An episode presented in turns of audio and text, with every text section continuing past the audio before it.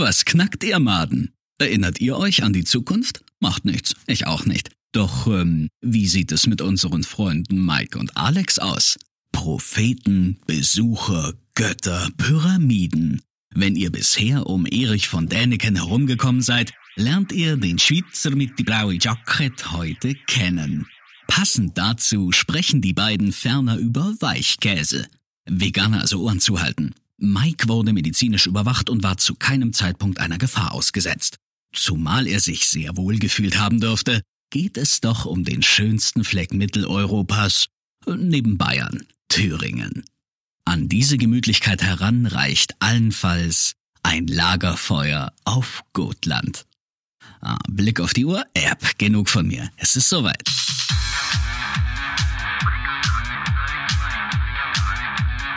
Zart wie Kruppstahl.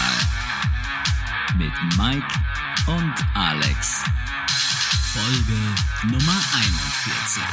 Selbst für den geringen Anspruch, den unsere Zuhörer an das haben, was wir für sie produzieren, war das nicht genug. Traurig. Manchmal reicht es eben nicht. Naja. Ja, hallo Alex. Ähm, ja, mit diesen Worten herzlich willkommen.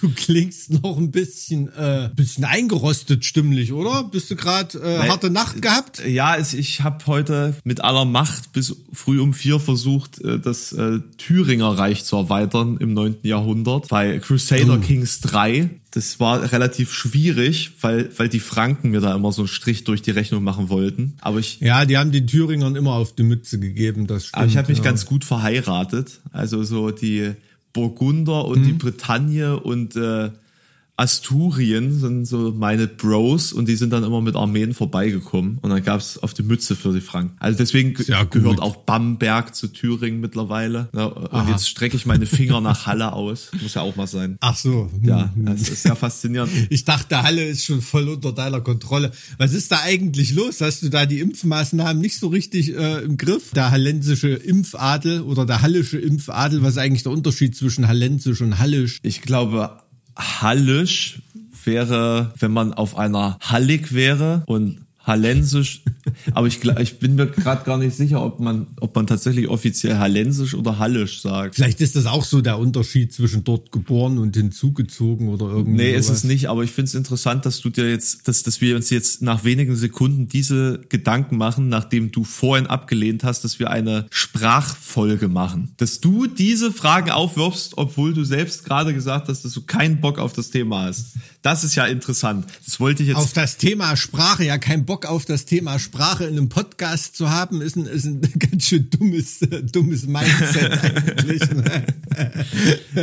Wir müssen ja wahrscheinlich schon wieder mit irgendwelchen linguistischen Themen kommen. Nee, lieber mit also, Linguini. Ich, ich habe mich nur, hab mich nur gefragt, jedenfalls der hallische Impfadel. Ähm, ich habe eine Antwort für dich. Ich habe jetzt, jetzt ein paar ja. Sekunden gehabt, drüber nachzudenken, deswegen kann ich jetzt schlagfertig sein. Das ist aufgrund dieses unerwarteten Schneechaos hier in Halle. Ne? Da, da geht alles drunter und drüber, keine Kontrolle mehr über irgendwas. Und, und deswegen können die machen, was sie wollen. Ja. Ach so, also quasi genauso wie im, im hallischen Sonnenscheinchaos, wenn die Sonne scheint. Ja, so oft scheint hier ja nicht die Sonne. Ja, auf jeden Fall, also fand ich schon irgendwie ein bisschen unglücklich. Ist da nicht auch noch irgendein Bischof auch noch mitgeimpft worden neben dem Oberbürgermeister? oder? In Halle? War da nicht noch Bischof von Halle? Ja, Gibt's sowas? Nee, das sind ja andere Bistümer. Aber ich meine nur, äh, irgendwas habe ich da gelesen, dass da in Sachsen-Anhalt die, die Spritze ein bisschen locker das sitzt. Für ist Leute, aber nicht nur eigentlich noch nicht an der nee, Reihe. Nee, das sind. ist nicht nur in, in äh, Sachsen-Anhalt so, das ist bundesweit so. Da habe ich gestern einen Artikel gelesen, dass es bundesweit zu sehr vielen Fällen gekommen ist, wo sich die Politiker, Polizisten, hm. Landräte und so weiter und so fort eben vorgedrängelt haben. Und für die gibt's überhaupt gar keine Einstufung. Aber sie argumentieren, dass sie sich ja mit Impfdosen impfen lassen würden, die ja ansonsten verfielen. Ja, vor allem bei ähm, äh, Impfungen, die man zweimal geben muss, wissen die dann, dass die andere auch noch zufällig übrig bleibt? Oder? Ja. Na klar, natürlich wissen sie, dass sie plant ja. ja, na klar. Schönes äh, Beispiel für, für systematischen Betrug irgendwie. Die wissen, dass garantiert welche üben bleib, überbleiben, aber arbeiten äh, mit Absicht nicht mit Reservelisten oder so. Ja. Ne? Und äh, gerade bei den Polizisten, die armen Schweine, die da auf Streife gehen müssen und jeden Tag den Arsch hinhalten oder so, die sind da garantiert nicht geimpft worden. Ich denke mal, das waren dann eher Leute mit äh, drei Sternen aufwärts. Ne? Wundert also, dich das?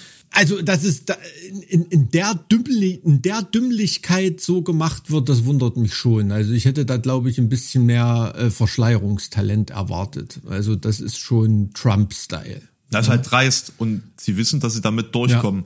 Ja, ja nee, vor allem also diese, diese Macht des Faktischen. Ne? Man kann ja den Impfstoff da nicht mehr, auch wenn man es gerne würde, aus solchen Leuten rausquetschen wieder. So rauszuzeln. rauszuzeln, extrahieren wie in so einem alten Western, wenn sie die Schlangenbisse so genau. auszutschen, weißt du? Genau, genau ähm, daran habe ich jetzt gedacht. Das hat mich ja. bei Winnetou auch immer fasziniert, ja. Äh, wie, wie sowas geht. Also hätte mich mal eine Blindschleiche gebissen als Kind, ich hätte sofort gewusst, was da zu tun ist. Ähm. bei, solchen, bei solchen Viechern. Ja, aber da, das tut natürlich den Frust der Leute dann auch noch ein bisschen erhöhen. Ne? Stell dir mal vor, du bist da irgendwie seit vier Wochen irgendwie in einer Warteschleife, hörst dir Warteschleifenmusik an, weil du einen Impftermin willst und äh, der Herr Bürgermeister behauptet noch, er wäre zufällig per Zufallsgenerator ausgewählt worden mit seinen zehn Stadträten. Also wie gesagt, mich überrascht das überhaupt nicht und meine Meinung nach diesem, nach dieser Krise ist auf jeden Fall sehr verfestigt, was äh, Aufrichtigkeit von Amtspersonen angeht im, im politischen ja. Sinne. Ich lese das nur noch und denke mir, ja, es bestätigt einfach, was man so erlebt. Bist du schon und so abgestumpft, ja?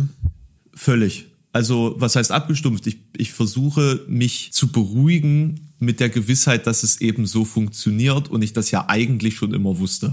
Mhm. So, und dann gucke ich mir die Hochrechnung der möglichen R-Werte bei verschiedenen Tätigkeiten und Räumlichkeiten an, die jetzt die TU Berlin veröffentlicht hat. Oh ja, das war eine sehr interessante Liste, oder? Und dann denke also. ich mir so, wieder, wieder dieses Beispiel, es ist mir völlig bewusst gewesen und jedem anderen vernünftig denkenden Menschen auch, dass eine Schule zu öffnen völlig bescheuert ist, wenn mhm. es darum geht, Infektionen zu vermeiden. Ja, so. Ja. Es, ist völlig logisch. Da brauchst du keinen Abschluss, da brauchst du dir einfach nur einen Raum vorstellen, in dem viele Menschen für viele Stunden sitzen und dann wechseln. Hm, so. Hm. Und du musst auch nur einmal in einem Kino gewesen sein, so in dieser Zwischenpandemie-Zeit, um zu wissen, dass du dich da nicht anstecken kannst, wenn die Hygienekonzepte eingehalten werden. Oder in einem Theater oder auf der Wiese mit ein paar hundert Leuten, die distanziert irgendwo rumsitzen. Ja, völlig irrational. Und das, das soll man mir jetzt mal erklären, wie man das sozusagen den ganzen Menschen dort draußen weiterhin vorgaukelt, dass es gefährlich sei, während ihre Existenzen zerstört werden, ohne Grund sozusagen. Ja, du bist, um, du bist gerade dabei unbewusst äh, den, den Unterschied zwischen äh, Politik und Wissenschaft freizulegen. das ist, äh, das ist also Ja, aber ich, ich warum, warum bezahlten Andi Scheuer äh, äh, beispielsweise ist auch gelesen die Woche 29 Millionen für Berater? War das nicht sogar wenn, ein paar 40 Millionen oder so? War das so viel, ja? Ja, ich also, glaube schon, ja, wenn ich mich ne? nicht, wenn, nicht irre. Wenn, wenn wir am Ende dann feststellen, dass die Politik ja doch gar nichts mit Wissen zu tun hat. Ne? Ne, weil das, also, weil das Politikberater sind. Also die beraten dich, wie du die, die Wissenschaft in Politik umsetzen kannst, ohne dass dir Unverantwortlichkeit vorgeworfen wird. Also be, be, bezahlt der, der, das Volk sozusagen Karrieristen, also das Volk bezahlt sozusagen Leute, die von Karrieristen eingestellt werden, ähm, die dann versuchen, die Karriere dieser Menschen zu verbessern. Ja, natürlich, ganz genau. Und das ist bei solchen ähm, Beratungssachen kommt natürlich auch in seltensten Fällen äh, äh, das Gegenteil von dem raus, was da demjenigen, der das in Auftrag gegeben hat, ähm, politisch opportun ist. Ne?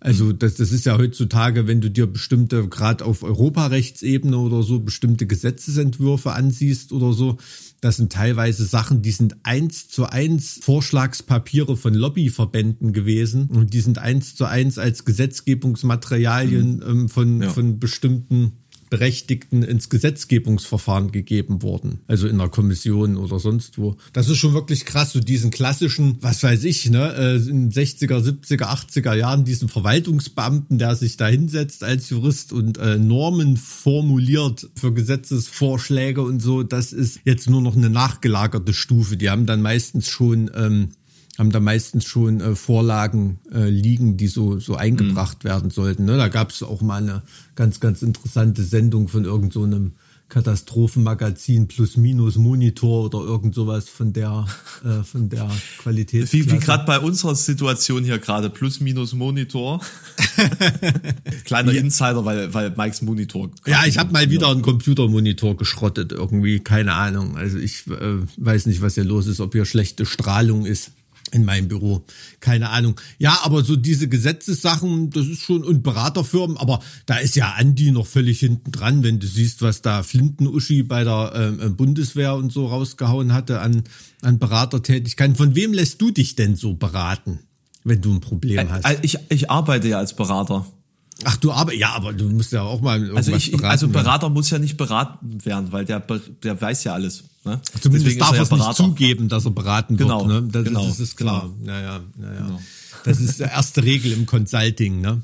Allwissen, genau. Allwissenheit. Ja, ja, das ist ja, auch das. Ja, ja. Also das ist auch das, was du als Jurist an der Uni ähm, ähm, lernst, wenn dir ein Problemaufschlag gegeben wird von irgendjemanden, wichtig und wissend gucken antworten, das kommt drauf an und schon so äh, mit, mit einem Auge, äh, mit einem Auge irgendwo nachschlagen oder googeln und äh, ja. dann so tun, als ob man es gewusst hat. Absolutes Grundhandwerkszeug für Juristen. Ist es, ist es am Ende nicht eigentlich auch in der Juristerei so, dass man ja, also im, im, im, im Praxis, in der Praxisarbeit dass man eigentlich auch nur wissen muss, wo es steht? Ja, ja, du, also du, du lernst eben diese, diese Prozesse, dir dieses Wissen anzueignen. Ne? Also das wird auch explizit geprüft, dass da Sachen drankommen, von denen du keine Ahnung haben kannst und da okay. die richtige Arbeitsweise ja. hast, zur Lösung zu kommen. Ne? Das ist schon, das ist schon so richtig und das weiß auch jeder Jurist, dass das so ist und dass das das absolute Handwerkszeug ist.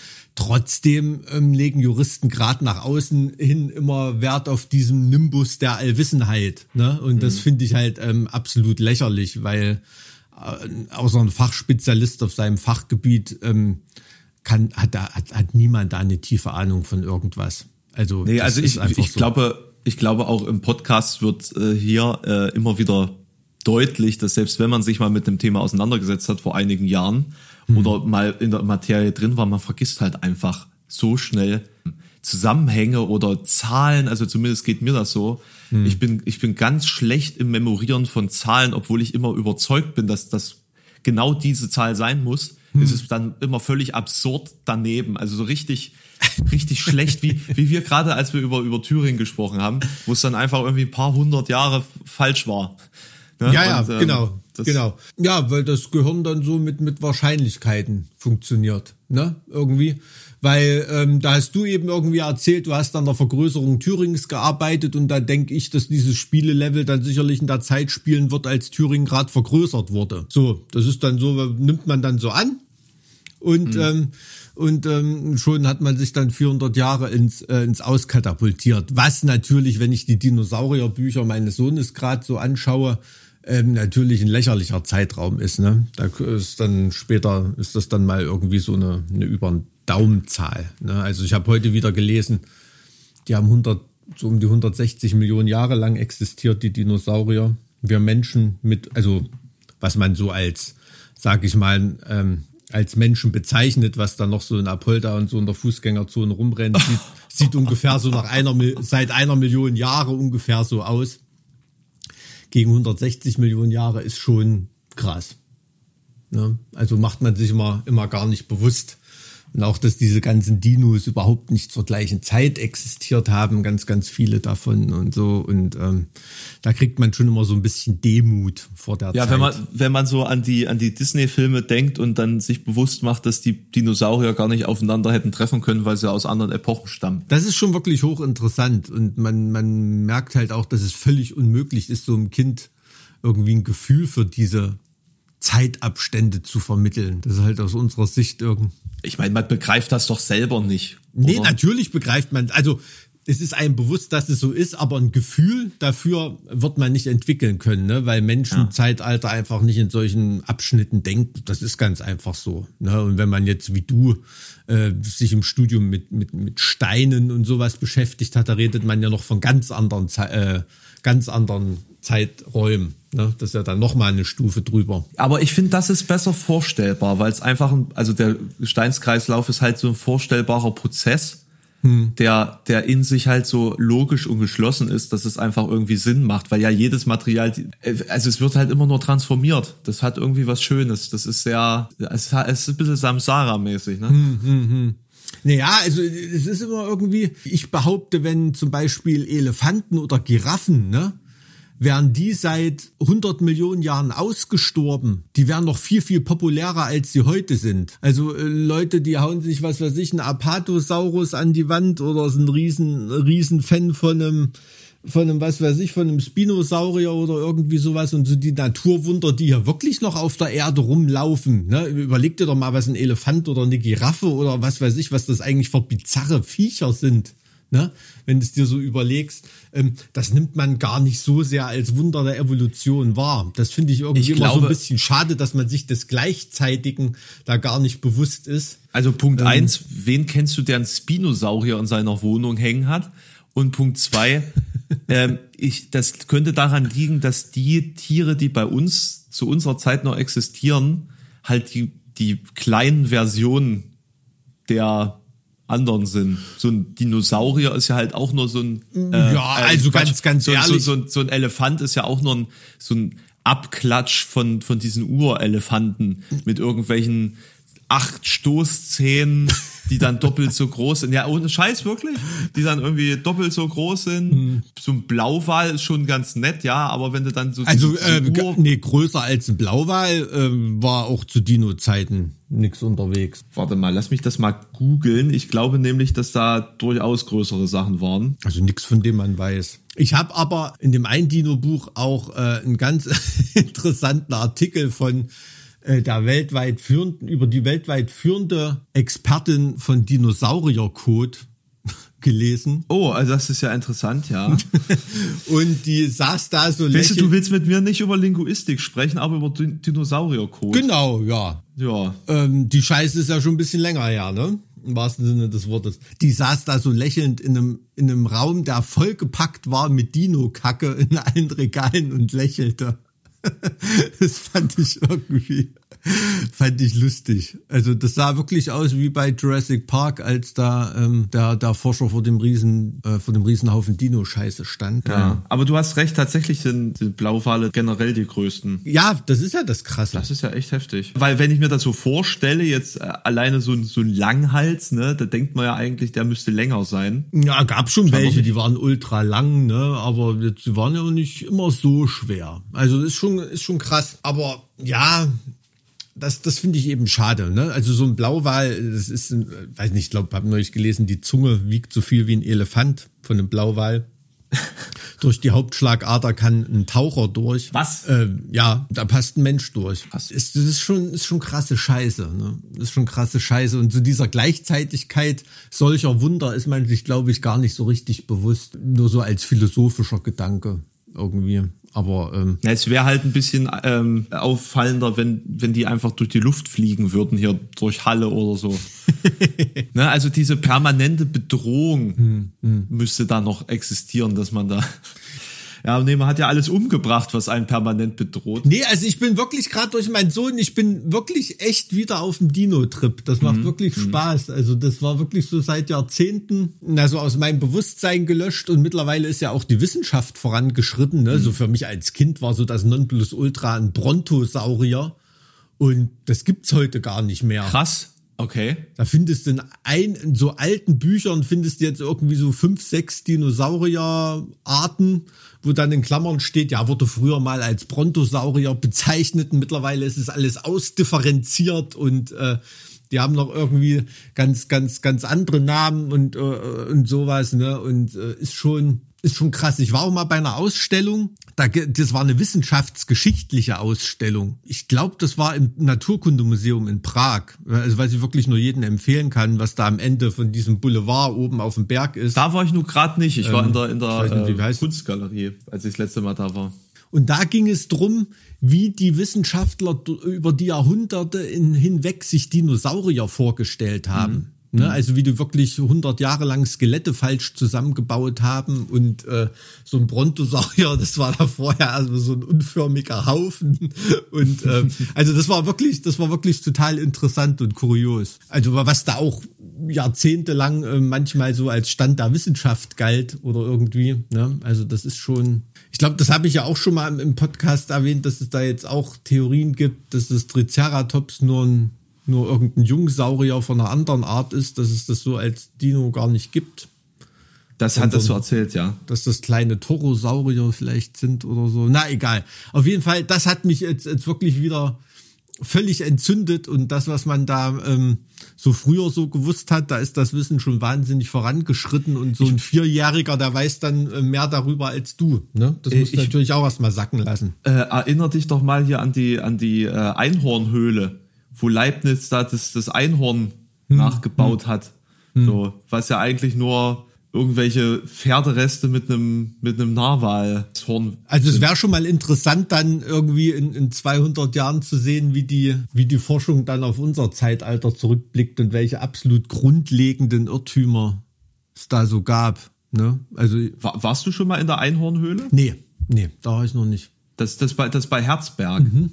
Äh, also das Herzberg im Harz. Mhm. Das ähm, nach Corona, wenn das wieder offen haben sollte, das ist bestimmt auch was für für deinen Sohn. Also da hat er da ein, ein Narwalhorn verbaut oder was hat er da gemacht? Äh, ich, weiß, ich weiß gerade, dummerweise weiß ich jetzt gerade gar nicht mehr, ob das, ne, deswegen wieder zum Halbwissen, ob das da stand oder ob er es nur an die Wand gemalt hat. Mhm. Ja, na Höhlenmalereien ist auch interessant. Da habe ich neulich was gelesen. Ähm, in so einer spanisch-französischen Höhle da irgendwo da unten im Grenzgebiet, da haben sie ja Höhlenmalereien gefunden. Die sind dort in äh, in Regionen der Höhle, da kann man eigentlich ohne Atemschutz gar nicht mehr reingehen. Ne? Also die Leute, die da, äh, die da gemalt haben, die haben da nachweislich unter Halluzination Was? gestanden, ja, ja. Und haben dann natürlich entsprechend bizarres Zeug gemalt. Ne? Und da ist dann natürlich ja, Erich von Deniken, der, der kann dann natürlich richtig freidrehen. Aber also, also warum jetzt? Weil da irgendwelche Gase austreten? Ähm, das wird dann wird dann gefährlich. Da gibt's schon bizarre Sachen, also richtig bizarre Sachen. Wie sind wir jetzt eigentlich vom Hallenser Impfbürgermeister, haben wir den Ritt jetzt hier durch die Millionen Jahre gemacht? Das ist ja wieder der Wahnsinn heute. Naja, weil ja im Endeffekt alles schon mal da war ne? und alles die Geschichte wiederholt sich. Nee, es ist falsch, das stimmt nicht. Die, die Geschichtsforschung ist mittlerweile so weit zu sagen, dass, das, dass dieser Ausdruck einfach outdated ist und dass sich Geschichte selbstverständlich nicht wiederholt, sondern eben nur die, die Systematik. Die Systematik, ja, ja, ja aber ich glaube, das ist auch das, was die damals gemeint haben. Also das denke ist ich auch. Denke ich auch. Aber ich hatte, ich hatte, ich hatte letztens tatsächlich zu diesem Thema was gelesen, wo ich mir dann auch so dachte, das ist ja mhm. interessant. Das klingt ja jetzt schon fast wieder wie politisches Schlagwort oder so. Also wie, wie, wie so eine Agenda, dass man äh, sozusagen irgendwie ähm, damit jetzt arbeitet, wenn es darum geht, irgendwelche politischen Rechtstendenzen oder so klein mhm. zu reden. Also es war erst so mein erster Gedanke, hm, wie könnte das jetzt wieder falsch benutzt werden, diese Aussage. Ja, ja. Aber ich denke, dass das genau das ist, was gemeint war und auch weiterhin gemeint wird, weil ich meine, der Mensch verändert sich ja nicht mehr groß, so vom, von seiner Art und Weise, denke ich mal, oder? Äh, ja, also in Menschenzeitaltern gedacht natürlich nicht. Also ich sag mal, so lange wie Geschichte existiert als bewusste Betrachtung der Vergangenheit, in der Zeit verändert sich der Mensch nicht besonders. Also da gibt's gibt's natürlich weißt du, Meilensteine wie die Aufklärung zum Beispiel oder das Erwachen der Kultur vor 40.000 Jahren, ne, was man da so, da, da gibt's schon, schon Meilensteine, klar. Ähm, dadurch verändert sich der Mensch an sich schon. Ne? Also wir sind da jetzt kein, es gibt ja schon noch moralisch gesteuerte Menschen, die nicht nur rein äh, instinktmäßig durchs Leben laufen, ne? wie, das, ähm, wie das vor tausenden von Jahren vielleicht mal war. Aber ähm, so der Mensch an sich ist, glaube ich, eine ganz, ganz langsame Veränderung. Und bis da alle so friedlich und äh, sauber geleckt und steril leben wie auf der äh, Brücke von der Enterprise oder so, das äh, wird schon noch ein Weilchen dauern, glaube ich. Die Frage ist ja, ist, ist der Mensch, der dann da sozusagen auf der Enterprise äh, unter anderem mit dabei ist, verhält er sich denn grunds, also mal jetzt diese Hygienemaßnahmen oder irgendwelche Kunstbetrachtungen mal äh, dahingestellt, ist er denn anders als im frühen Mittelalter von seinem Empfinden her. Also ich, ich versuche mich da immer so reinzuversetzen, weil ich das wahnsinnig spannend finde. Wenn, wenn man jetzt quasi eins zu eins ins frühe Mittelalter beispielsweise äh, kopiert hm, werden also würde. Also frühes Mittelalter ist für dich wirklich stumpf so ähm, 500. Ja, ja. Genau, also jetzt wirklich mal so hm. in, in diese Zeit der Umwälzung, wo das Römische Reich so quasi zerfällt, das dunkle Jahrhundert. Also der Kultursturz so, ähm, am Ende der Antike sozusagen, genau, des Altertums. Genau, der Kultursturz, hm. ja, genau, genau, ja. wo, wo äh, viele halt auch die Frage stellen, ob man das wirklich das dunkle Zeitalter nennen kann. Hm. Egal. Jedenfalls war der Mensch da so anders, als er es jetzt wäre, wenn man sozusagen diesen Menschen rein aus dieser Zeit rausnehmen und in eine andere Zeit verpflanzen würde? Oder äh, funktioniert er halt einfach nur in einem anderen System dann? Ich meine jetzt, ob die Wahrnehmung der Welt, die Selbstwahrnehmung, das Handeln, das Interagieren vergleichbar ist mit dem, was man hier hätte. Jetzt mal unabhängig von, der darf überhaupt nicht mit mir interagieren, weil er ein Sklave ist. So, Ne, wenn wir beide jetzt am mhm. Feuer sitzen würden, in Gotland. in Gotland, okay. Und Martuk ja, weiß, nee, in Gotland als äh, Gotland Teil des Burgunderreichs war. Äh, okay. 380 oder sowas, keine Ahnung. Ja. Ob wir da sozusagen ähnlich miteinander kommuniziert hätten und die Welt ähnlich wahrgenommen hätten. Ich denke schon. Also die Welt ähnlich wahrgenommen, das glaube ich nicht. Also du hast da ganz komplett andere Erkenntnisvoraussetzungen heutzutage.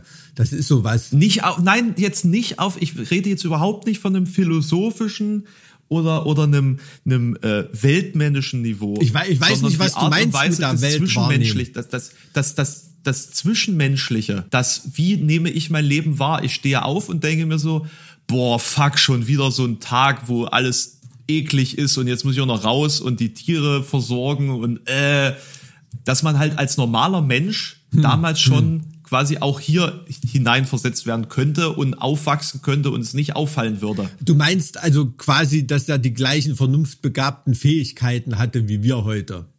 Also dass ja. der nach nach äh, 26 Jahren genauso vorm Computer sitzen könnte und zocken wie du wird er heute leben. So, so jemand. Schlechtes Beispiel, weil ich das tatsächlich sehr, sehr selten tue. nee, aber nur also, als das Beispiel. ist nur gerade so. Also das möchte ich hier nochmal erwähnen. Normalerweise äh, zocke ich eigentlich gar nicht mehr so viel.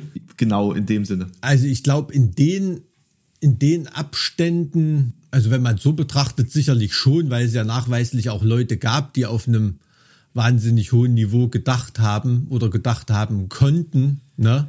Also wenn du da an, an bestimmte was weiß ich, ganz alte Mönche oder ganz alte Schrifttümer denkst oder so, die irgendwie überliefert sind. Das war ja damals äh, auch schon möglich. Und da haben ja Leute nachgewiesen, dass sie da auf einem intellektuellen Niveau operieren können, mit dem sie heute sicherlich auch zurechtkommen könnten. Ne? Also ich denke oft drüber nach was würde sich einer der schlauesten Menschen seiner Gegend damals, Goethe, wenn er hier auf der Parkbank sitzt, was würde der denken, wenn er jetzt diesen Hubschrauber hier fliegen sähe? Ja, mit der Bildung, die er da genossen hat. Und mit, der, mit der, der mit der Bildung, die er, die er da genossen hat. Für dich ist das völlig selbstverständlich und für einen der schlauesten Menschen der damaligen Zeit was wäre das? Wäre das ein Wunder gewesen? Ja, kannst du jetzt so. erklären, wie ein Hubschrauber funktioniert, physikalisch? Also ich weiß nur, dass da hinten den Rotor hat, damit er sich nicht um die eigene Achse dreht. also äh, physikalisch, das ist so, so äh, wie, wie soll man sagen, äh, in, einer, in einer mündlichen Physikprüfung benotet werden könnte, so könnte ich sicherlich nicht erzählen. Ich weiß, dass das was mit der Form der Rotorblätter und dem Auftrieb zu tun hat und dem Weg, dem Weg ja. der, der Luft über das und unter das Blatt äh, von den unterschiedlichen Längen und so weiter, klar, aber ähm, nee. Also da, da aber, aber das haben wir ja, das haben wir ja alles mal irgendwo gehört oder gelernt. Hm und das ist sozusagen in uns reingepackt worden, weil wir uns in dieser Zeit befinden. Aber würde man jetzt jemanden aus dieser Zeit hier reinsetzen, dann würde er meines, also ich bin da eigentlich überzeugt, weil ich glaube, dass diese, die, die Zeit, die da, dazwischen liegt, in der menschlichen Evolution viel zu gering ist, als dass es einen Unterschied macht. Ich glaube, dass jeder, der in diese Zeit transformiert werden würde und hier aufwächst, genau dieselben Voraussetzungen hätte. Hm, das kann schon sein, ja, kann, kann schon sein. Also ich bin mir fast sicher, da gibt es Forschung dazu. Und, und dahingehend finde ich spannend, mal drüber nachzudenken, wie sich's wohl angefühlt hat, damals zu leben, weil das, wir haben immer so dieses, diese Vorstellung, ja, das war damals und heute ist heute und wir haben damit ja eigentlich gar nichts mehr zu tun, weil das ist ja Geschichte und ist abgeschlossen. Aber eigentlich kann man sich ja genau da reinversetzen in diese Zeit, weil man selbst ja in dieser Zeit hätte leben können mit seinem mit seinem äh, grundsätzlich genetischen Vorausbedingungen. Ja, ja, na, natürlich, klar. Also das ist ja das, was äh, die Leute auf dem Mittelaltermarkt regelmäßig versuchen. Ne? Nur, nur will da halt keiner irgendwie eine, eine, eine Syphilis geschwängerte ähm, Prostituierte sein oder sowas, sondern sind ja alles irgendwelche äh, Burgfräuleins und Ritter und sowas. So das normale Volk ist da immer relativ selten vertreten. Ach, das ne? stimmt. Alle nee, nee, das stimmt nicht. Das stimmt nicht. Es gibt genug, die sich, die sich da auch äh, normale Rollen zuschreiben. Das mit Pestbeulen und so. Na, mit Pestbeulen jetzt vielleicht nicht. Wusstest du eigentlich, dass 95 Prozent der Menschen äh, immun sind gegen Lepra? Das wusste ich, weil du das irgendwie schon mal im letzten Podcast angesprochen hast. Da dachte Aber ich das habe ich von dir das erste Mal gehört. Das, das, da dachte ich auch so, das kann doch gar nicht sein. Da war, waren wir irgendwie bei Corona-Impfung und Konzerten und du kamst dann gleich mit Lepra um die Ecke. Ja, ähm, also äh, ich, ich habe das nur, ich habe das nur beim letzten Mal quer gelesen und dachte so, hä, das kann Was ist das Lepra? Das sind auch Bakterien, oder? Und okay, ich weiß es nicht. Ich frage. Nee, ja. das sind Bakterien. Das sind Bakterien, genau. Ähm, und die, die zerstören sozusagen die, die Nerven. Und deswegen merkst du es halt nicht, was mhm. da, ne, mhm. was da passiert. Aber ich muss das, muss, ich muss das nochmal genauer rausfinden, weil ich glaub's einfach nicht, dass das, dass das stimmen kann. Weil sonst wäre ja diese ganze Folklore um den Aussatz falsch. Ich habe jetzt nebenbei nochmal gegoogelt. In sieben menschlichen Genen liegt die Ursache dafür, dass die meisten Menschen genetisch immun gegen Lepra sind. Das sind rund 90 Prozent aller Menschen weltweit, die nicht an Lepra äh, erkranken können. Die Hintergründe waren bis jetzt aber unklar. Ähm, wir müssen jetzt alles daran setzen, diese Ergebnisse in ihren praktischen Auswirkungen zu verstehen. Also da arbeitet man noch dran, um herauszufinden, warum das überhaupt der Fall ist. Also war das völliger Quatsch, die Leute früher auszusetzen, weil man Angst vor Lepra hatte, oder? Vielleicht ist ja gerade das europäische Genom nicht resistent. Das könnte ja sein. Also, dass die Europäer tatsächlich Angst davor haben mussten. Aber das kam auch eigentlich aus dem Orient, ne? So das weiß ich nicht genau. Ich kenne nur die Simpsons-Folge. Da sind die doch auch in so einer Lepra. Kolonie. Äh, hm. Kolonie und lassen sich's da gut gehen. Dabei haben sie nur irgendwie, was waren das, Frühstücksmüsli sich ins Gesicht geschmiert, ne, Homer und Bart und als Lepra-Kranke ausgegeben, damit sie da Urlaub machen können oder irgendwie so ähnlich war das. Also tatsächlich erinnere ich mich an diese Folge nicht. Nee? Nee. Hm. Nee. Ja, das ist vielleicht so eine ganz alte, so noch so eine krumm und schief gezeichnete vielleicht. Ähm, wenn du altersmäßig noch nicht mitbekommen hast. Ich gucke jetzt gerade wieder die ganze Serie durch, also ich werde sicherlich nochmal drüber stolpern. Also da lernt man, lernt man viel über die Geschichte. Das ist fast so gut wie ähm, das lustige Taschenbuch. Ich habe übrigens neulich, äh, musste ich auch an unserem Podcast denken, habe ich das Entenhausener Gesetzbuch gefunden. Das hat man mir, hat mir Ach, was? geschenkt.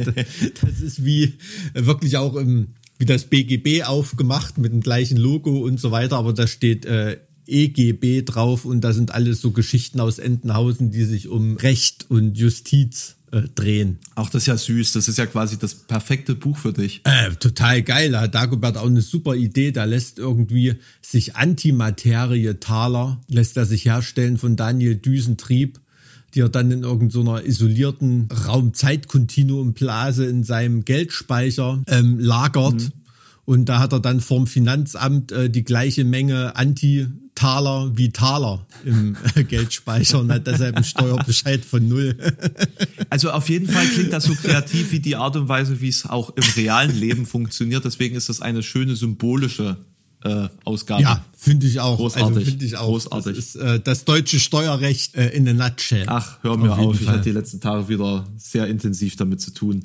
Übrigens. Meine Mutter rief mich heute an, die hat einen Brief vom Finanzamt gekriegt. Ich glaube, die muss jetzt auch Steuererklärung abgeben. Ich bin mal gespannt, was äh, da drin steht. Ich, ich wollte noch was zur Lepra Nein. sagen. Lepra ist eine der ältesten bekannten Krankheiten. Sie wurde unter anderem in 4000 Jahre alten Funden in Indien nachgewiesen. Sie mhm. wird auch bereits in ägyptischen Papyri, wie zum Beispiel dem Papyrus Herst um 1500 vor Christus erwähnt und ist für Ägypten ab dem Mittleren Reich paläopathologisch gesichert. Gebete bei den Hethitern, aber auch Pestgötter des Orients werden teilweise mit der Lepra in Verbindung gebracht, so dass Lepra wohl auch im eisenzeitlichen Orient bekannt und verbreitet war. Wer kennt die nicht, den eisenzeitlichen Orient? Ja, oder die Pestgötter aus dem Orient.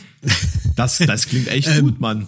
Das ist sehr Metal. Ja, äh, wo, woher kommt das, dass du dich so für Lepra interessierst? Ja, wie gesagt, hattest du ja einen komischen Pickel neulich? Nee, wir haben nee? doch, wir haben, wir sind doch heute thematisch sehr auf der Vergangenheit ne, und auf der Geschichte und ich glaube, ich habe dazu auch mal, das ist ja auch so so ein typisches Thema der gotischen Literatur, sage ich jetzt mal.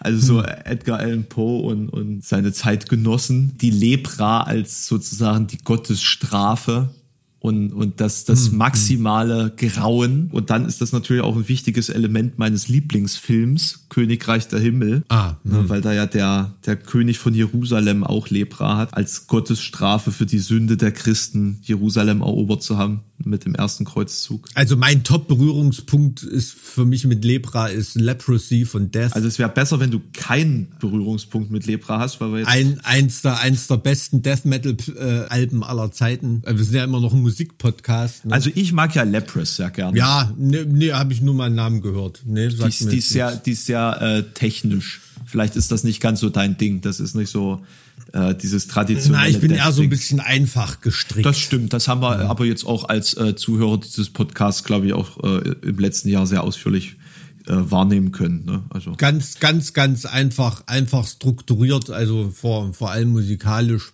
Ich habe heute mit meinem Sohn äh, ne, ne, irgendeine Peter Pan Hörspiel-CD gehört und da war ungefähr die Hälfte der CD, Gott weiß warum, war da irgendwelches Jazz-Geklimper drauf.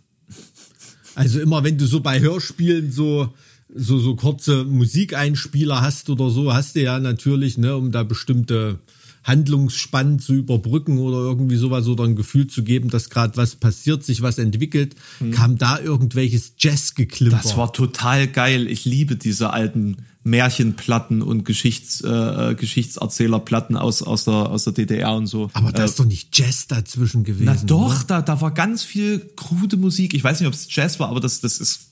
Also ich erinnere mich jetzt, wo du sagst, auch sehr gut daran, dass das immer so ein Stilmittel war. Und ich fand das richtig gut, weil das eben so ähm, strange geklungen hat auf einen, auf einen jungen Zuhörer, dass es halt irgendwo zu dieser mystischen Märchenatmosphäre gepasst hat. Okay, also das hat für mich zu Peter Pan überhaupt nicht. So ein Klarinettensolo hat da, weiß ich nicht, das hat, hat, hat, mich, hat mich irgendwie nicht abgeholt. Und mein Sohn fragt auch, ob die CD springt. Dabei war das nur ein Drum-Solo. Also äh, in, Sachen, in Sachen Musik für Kinder in der DDR, Traumzauberbaum ist da natürlich der Goldstandard. Ne? Hast du, haben dir das deine Eltern Habe ich nie, habe ich tatsächlich aber nie gehört. Zieh dir das mal rein. Das sind richtig, richtig coole, ja, Schlaflieder teilweise und ähm, so kleine Begebenheitslieder und so Geschichtenlieder halt irgendwie. Ich glaube, es wird auch, heißt auch Geschichtenlieder. Und ähm, Ich, ich kenne nur Rolf Zukowski, aber da alles auswendig. hat auch super geiles Zeug, auf jeden Fall. In der Weihnachtsbäckerei ist natürlich der Evergreen. Ne? Für jeden, der jetzt einen Ohrwurm hat, bitteschön. Ist ja bald wieder Weihnachten. Aber Traumzauberbaum mal wirklich mal mal anhören. Das ist auf so einem hohen Niveau zusammengestrickt. Ne? Also da ist ja wirklich alles, was Rang und Namen hatte, ähm, in, in der DDR an Musikern ähm, am, am Start gewesen. Und äh, super geil. Also kann man sich, sich heute noch anhören. Also da sind wirklich auch Jazzpassagen, Hardrock teilweise, Doom. Manches Zeug ist so richtig Doom, wenn so ein alter Geist irgendwie, das klingt manchmal fast wie so ein Black Sabbath Riff oder irgendwie so. Ist Also- das, ist das nicht sogar aus den 70ern? ich glaube schon, ja, ja, das wird so die Zeit sein. Also, Das ist ja, das ist ja quasi noch krautrockig. ja, ja, es ist schon, also man merkt, das ist musikalisch auf äh, La- Lakomi hieß der, ne, oder Lakomi oder so, der Typ, der das ähm, gemacht hat. Ja vor einigen Jahren gestorben, glaube ich. War eine große Meldung. Ich muss mich, ich muss mich auch mal mehr mit Krautrock auseinandersetzen. Das ist ja eigentlich so abgespaced geiles Zeug. da gibt's schon echt viel, viel zu entdecken. Da gibt's so eine Band, ähm, die habe ich bei einem Kumpel gehört und ich habe echt gedacht, der hat irgendeine neue Opeth-Platte laufen. Äh, Ka Kamel oder Kamel oder so hieß die Band. Ke ja, genau, genau, Camel, ja, ja. Also was Opeth da klauen, das also im positiven Sinne klauen, ne? Wer Ja. bin ich, dass ich Leute verurteile, die Riffs klauen? Aber äh, das ist der Wahnsinn. Also da denkst du wirklich, das ist äh, eine neue Opeth-Platte oder so. Also so, Auf so, jeden so Fall. beeinflusst. Da ist schon krasses Zeug unterwegs oder auch ganz alte Scorpions und sowas. Das kommt ja auch noch aus der Richtung. Oder die End 70er, Anfang 80er Sachen. Ja, kann man, kann man was entdecken. Gerade Uli John Roth, Roth, Uli John Roth, der da dabei war. Der, hat, der ist ja heute also eigentlich nie aus dem, aus dem Kraut heimgekehrt, ne? wenn man ihn so, so erlebt irgendwie. Naja, die Leute bleiben immer ein bisschen hängen. ja, das, Das ist eigentlich, Aber eigentlich es ist- ganz cool. Das erinnert mich immer, wo, wo Harry Rowold, kennst du den, den, den Verlagserben vom, vom Rowold. Nicht persönlich, nicht persönlich. Nee, nee, nee, aber der ist ja auch, auch, auch schon gestorben, aber der hat mal gesagt, weil er so, das war dieser Mann mit diesem ganz wallenden Bart, der an der Lindenstraße auch immer einen Penner gespielt hat. Weiß ich nicht, auf jeden Fall, so sah da wirklich, also wirklich, ne, äh, Millionen schwer und sah halt wirklich aus wie ein Obdachloser oder so und der hat gesagt, na ja, wenn man wenn man in 68ern so unterwegs war wie ich und, und, und nicht so jemand wie Joschka Fischer ist, sondern sich treu geblieben ist, dann sieht man in meinem Alter halt aus wie ein Penner. das war so äh, geiler Spruch, auch äh, sehr, sehr geiler Typ. Ja. Krass. Krass. Mhm. Apropos, apropos Bücher, ne? Es wird ja langsam spannend. In einem Monat kommt ja dann mein Buch raus. Hast du schon Korrekturfahnen und sowas? Und Hast du alles schon hinter dir? Ist das schon im Druck quasi jetzt? Und wieder es müsste jetzt, müsste jetzt im Druck sein, ja. Okay. Und ich finde es ganz lustig, weil es äh, eine jetzt final eine ähm, Dame lektoriert hat, die in den 80ern sehr viel äh, Musikjournalismus gemacht hat. Also rein zufällig ist das Aha, eine, die halt in, in den Kennt 80ern viel mit, nee. mit ähm, also Slayer und solchen Geschichten unterwegs war. Äh, also man kann sie kennen, äh, sie heißt Clara Drexler. Die ja, hatte, glaube ich, auch ein Musikmagazin in, in den 80ern. Nee, sag Und die hat, äh, die hat ähm, American Psycho übersetzt äh, ins Deutsche. Krass. Und die hat was übrig gelassen von deinem Text, ja? Äh, ja, also, also alles, was quasi politisch unkorrekt ist, ist drin geblieben, wohingehend der erste Lektor, der es damit versucht hat, quasi den ganzen Text umdrehen wollte. Hm. Deswegen ist es glücklicherweise da nicht dazu gekommen, dass, dass das weiterverfolgt wurde. Und äh, jetzt äh, haben wir sozusagen ähm, uns da geeinigt. Also hast ähm, du da quasi jetzt jemanden, der da eher auf der Wellenlänge ist, die versteht, was richtig. du willst und wolltest und Richtig. Ja. Na gut, das ist ja beim Lektorat wahnsinnig wichtig. Ne? Also da genau. kannst du kannst du auch wirklich froh sein, dass da ähm, ja so viele Verlage arbeiten ja gar nicht mehr mit einem Lektorat. Ne? Also das ist ja heutzutage, die gucken dann, was für Drehzahlen du auf YouTube und Instagram hast und äh, veröffentlichen das. Ist eigentlich egal was, das ist irgendjemand wird schon kaufen. Ne? Also so diese totale Qualitätssicherung, das geht vielen Verlagen dann mittlerweile schon ab. Nee, also das, das ist tatsächlich ganz cool. Ähm, und, und ich bin gespannt, wie es jetzt, also ich habe es fertig jetzt noch nicht gelesen, mhm. sondern nur in, in Auszügen haben wir es besprochen. Ist auch interessant, mal so diesen, diesen Ablauf mitzuerleben, also wie das funktioniert, wenn dein Buch dann angenommen wird und dann mhm. welche, welche Zwischensteps da existieren und ähm, Total, also das ist wahnsinnig interessant. Und ähm, also ich bin ja nur wissenschaftliche Lektorats- und, und Review-Vorgänge oder so gewohnt, ne? Jetzt hier so, so solche Texte, da habe ich noch gar nicht mit dem Lektorat irgendwie gearbeitet, aber es ist schon, wie soll man sagen, es ist ein weiter Erkenntnisweg, dort anzukommen, dass man man dann hinterher wirklich merkt, krass, das hat wirklich richtig was gebracht, ne? Weil man lässt ja erstmal so richtig krass die Hosen runter und jemand wildfremdes äh, schmiert da im allerpersönlichsten ja. rum. Ne? Ja, ja, das, das ist, schon vor allen Dingen krass. Ne? Das ist vor allen Dingen auch krass, wenn du dann bemerkst, dass du eigentlich richtig scheiße bist.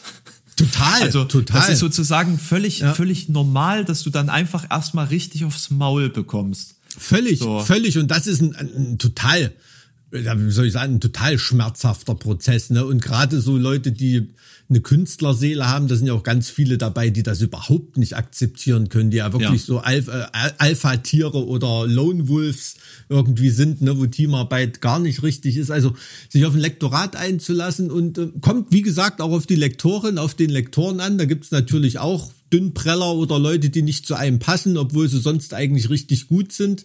Aber wenn man da jemanden gefunden hat, der zu einem passt, mit dem man klarkommt, kann man ultra viel lernen, weil, weil so viel wie diese Leute ja von einfach von dem Funktionieren von Literatur verstehen, kann man ja. gar nicht und schon gar nicht ja. bei einem Erstlingswerk. Es ist ja. völlig unmöglich. Und, und ähnlich ähnlich ist so eigentlich, ich vergleiche das mal ein bisschen, wenn du Musik machst, ist der Prozess auch gar nicht so anders. Wenn ich mit meinen Riffs ankomme und Alex, unser anderer Gitarrist, ähm, betätigt sich da als Produzent oder so, ähm, das ist schon, so kann man schon auch so mit so einem Lektorat ein bisschen vergleichen. Und dann beim Mixen, wenn man zu jemand anderem zu mixen geht, ist es ja auch nochmal ähnlich, wird auch nochmal glatt geschliffen, hm. vielleicht mal was umarrangiert, wenn da jemand noch eine Anmerkung hat. Also solche ja, Korrektur, Veredelungs- und Verbesserungsprozesse, ähm, die sind schon, sind schon richtig wichtig. Das ist ja, glaube ich, bei den Leuten da draußen auch wirklich ein Missverständnis, dass sich jemand wie der, was weiß ich, wie der Schätzing oder so, dass der sich hinsetzt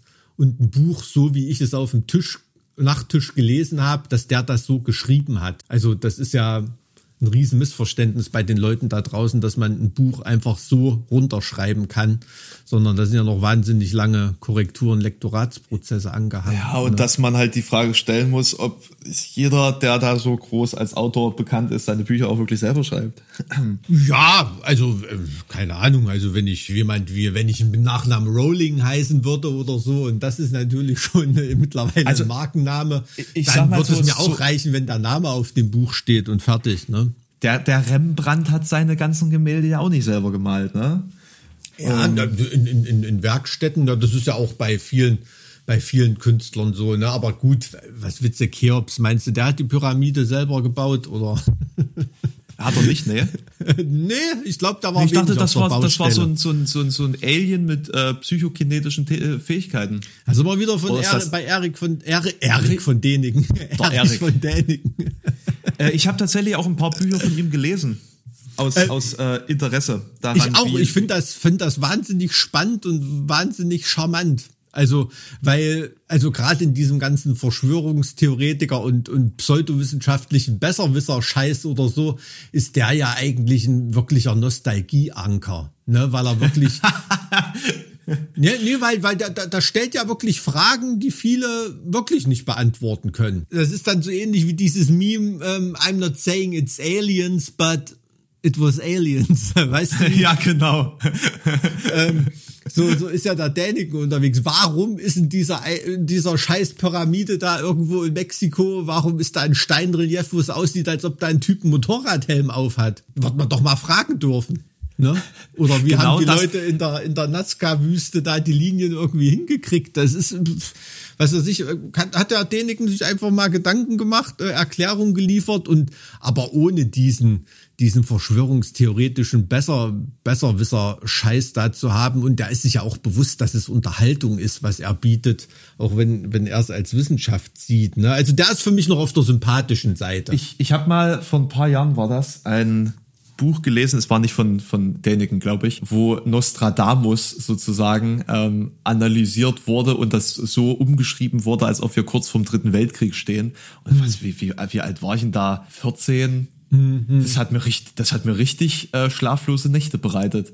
Ja. Weil das so, so nachvollziehbar konstruiert war, dass man dann sagen musste, hm, scheiße, die Russen, die Russen, diese verdammten Russen.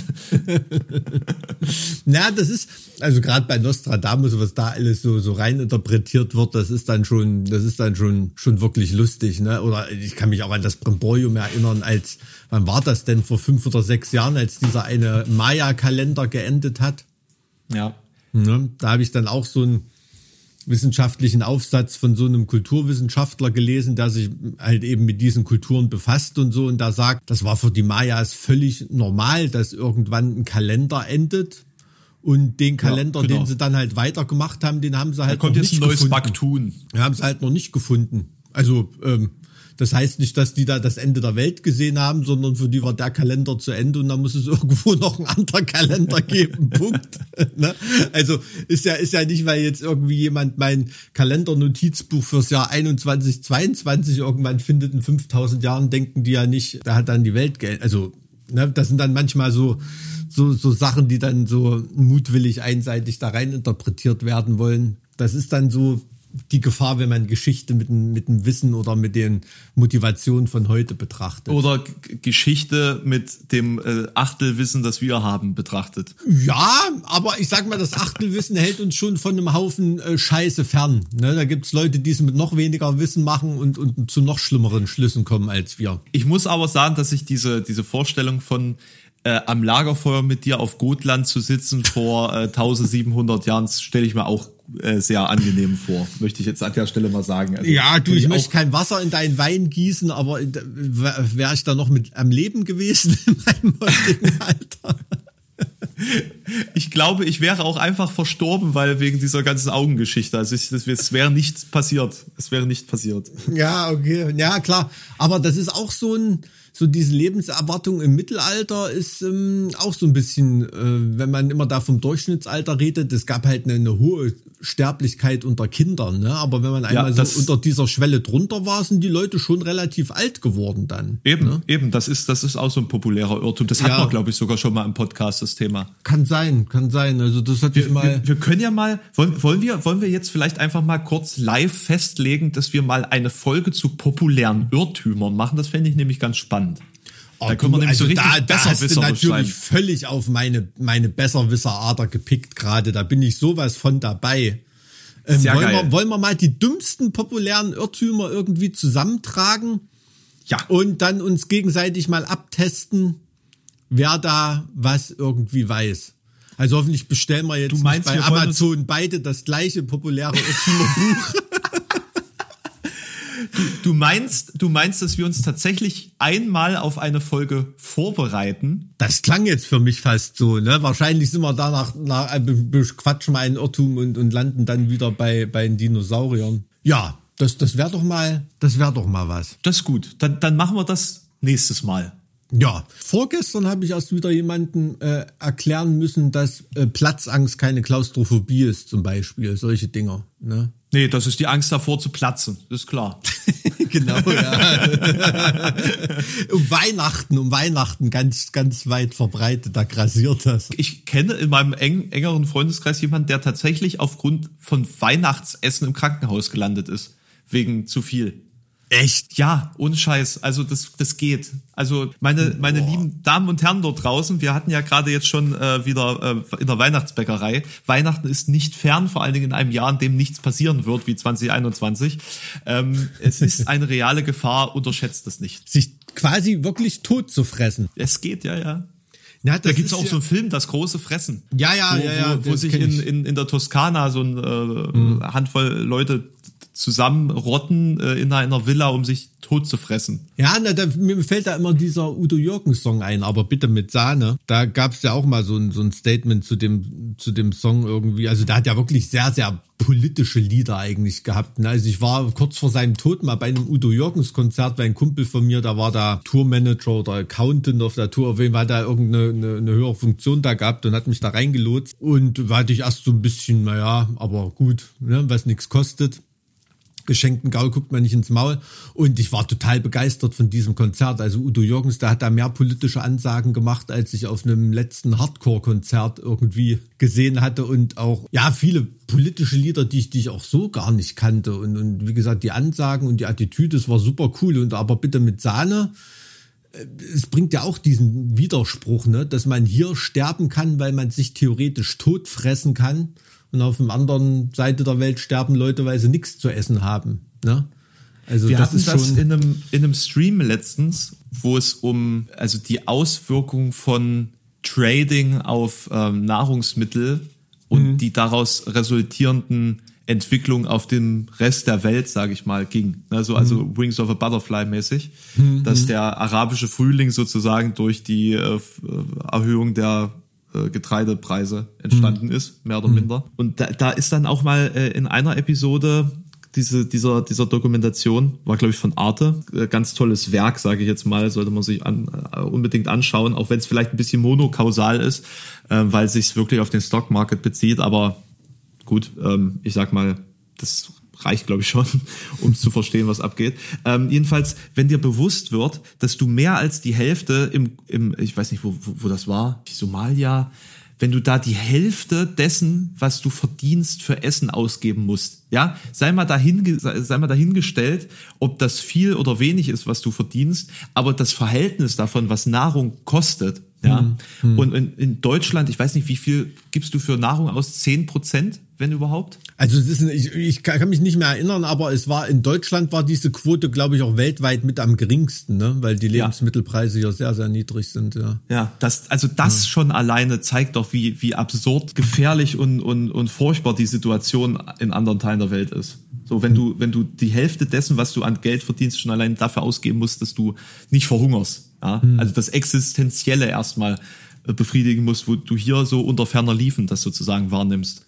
Ja, also mir, mir schnurrt halt und, immer, und wir dann ja. und, und, und das ganz kurz noch an der Stelle und dann Lidl die Erhöhung des Fleischpreises aufgeben muss, weil nur 16 Prozent der Leute sagen, oh ja, wir zahlen gerne mehr als 1,50 für 300 Gramm Schwein. Ja, na, das sind ja immer die schönsten Beispiele für sozial erwünschtes Antworten. Ne? Also wenn du, wenn du nach Umfragen gehst oder so, da essen ja alle nur einmal die Woche Fleisch und nur vom Biometzger um die Ecke vom, vom handgestreichelten Schwein, ne, so ungefähr. Ähm, da frage ich mich, wer die ganze Scheiße im Kaufland immer kauft, die da in der Aastheke irgendwo vor also sich ich hingammelt. kauf's Ne? definitiv nicht. Schon allein, wenn du das siehst, den Preis dazu siehst, das, das, da, da dreht sich einem doch schon der Magen um eigentlich. Ja, Also, also- ich, ich finde diese Aastheke, also ich finde das mit der Aastheke schon gar nicht so schlecht.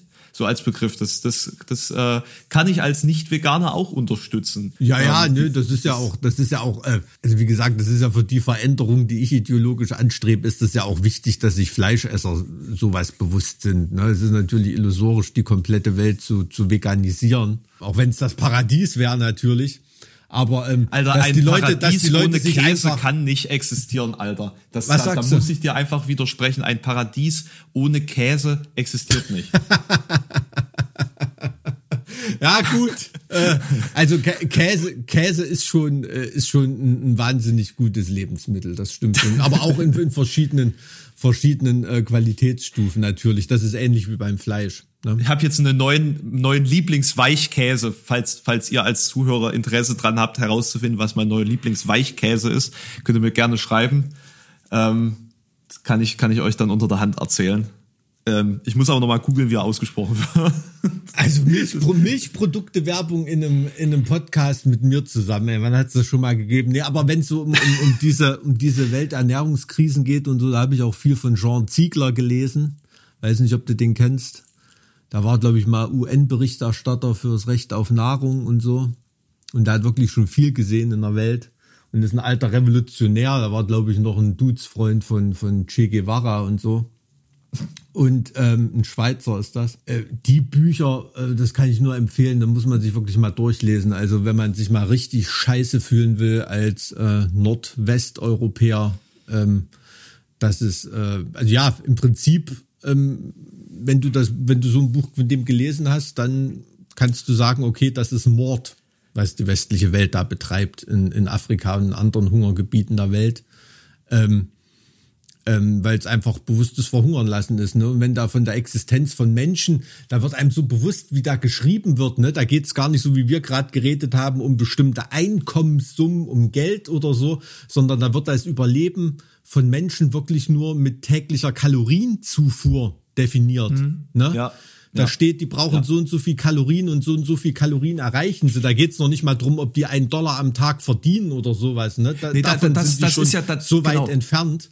genau darun, darauf runtergebraucht. Es ist, das bedeutet das ja, wenn ich sage, man braucht Ja. äh, im, im, im Durchschnitt dann 50 oder 60 Prozent des äh, Durchschnittslohns, äh, Lohns, um dann sozusagen sich zu ernähren. Das ist dann natürlich auf umgerechnet auf die Kalorienzahlen. Ne? Das steckt ja dann. Ja, ja, klar, auch aber da gibt es irgendwo. natürlich auch, auch Gebiete und Situationen, wo gar kein Einkommen ist oder sowas, ne? Wo Natürlich, wo es nur, darum wo- geht, wie viel Kalorien kannst du der, der einzelnen Person mit Hilfsmaßnahmen irgendwie zuführen oder und da beschreibt dann auch so die Situation, ne? Keine Ahnung, wenn er da bestimmte Gebiete ähm, ähm, besucht hat oder so, mit, mit wie viel Hoffnung und welchen Problemen ihm da die Leute begegnet sind und so, ne? Und er weiß, dass er einfach nur ein beschissener UN-Bürokrat ist, der da gar nichts dran ändern können wird an der Scheiße, die da passiert, weil da irgendwelche, ähm, ja, weil da Mächte am Spiel sind, auf die die UNO überhaupt keinen Einfluss hat. Ne? Also ist schon sehr, sehr, sehr bedrückend. Mit diesem positiven Vibe können wir eigentlich auch den Podcast heute beenden.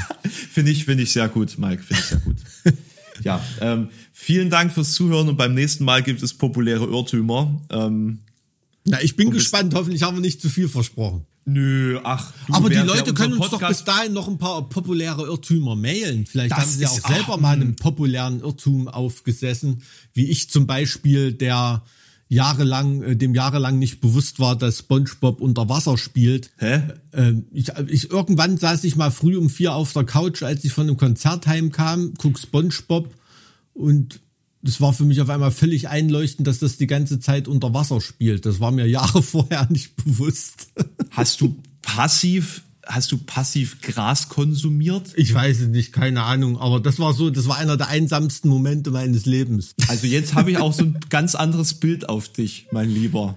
Ja, manchmal, manchmal Weil habe selbst- ich mir also- nie Gedanken drum gemacht, dass das. also Du weißt schon, dass beim, beim, bei, bei, immer wenn die Folge beginnt, man, also, also sehr oft, wenn, wenn die Folgen beginnt, man dieses Blubbern von einer Kamera, die unter Wasser gedrückt wird, sieht. Ja, der singt dann auch, das ist mir dann hinterher auch alles aufgefallen, ja, mit einer Ananas tief unter Meer und bla bla bla, ne? Ja, wird ja, ja. Wird ja da auch alles gesungen, aber war mir äh, im Ernst. Manchmal sind so Shortcuts und Einsichten im Leben, an denen ich völlig vorbei vegetiere. Tja, ich meine, das ist auch irgendwo ähm, ein, ein Zeichen davon, dass man sich's leisten kann. so ein bisschen, so ein bisschen die, die, äh, da gibt's doch einen Begriff dafür. Den, der Ja. fällt mir jetzt nicht ein. Und das ist, das ist äh, sehr traurig, weil das jetzt quasi der Abschluss des Podcasts ist. Das ist Aber, vielleicht so, ähm, eine, so eine Art Kompensationskompetenz oder so.